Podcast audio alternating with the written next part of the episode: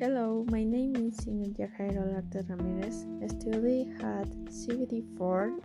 I'm going to talk about what haven't you done during the lockdown. We started.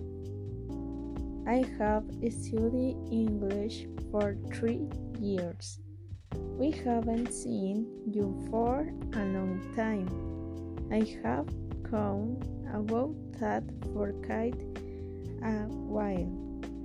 Angel has drawn a dog. I have played tennis. Have you eaten pizza? Sophia has read his book. Lucas has won a trophy. I have been here before. Thanks for your attention.